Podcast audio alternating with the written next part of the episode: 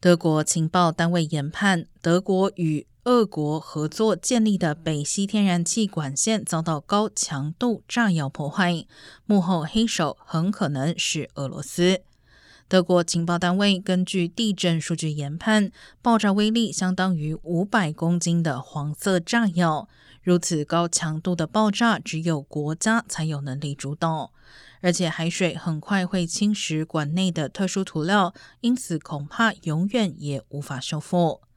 德国情报界人士推测，此举可能为了免除断供天然气的法律责任，并推高价格，让天然气市场陷入混乱。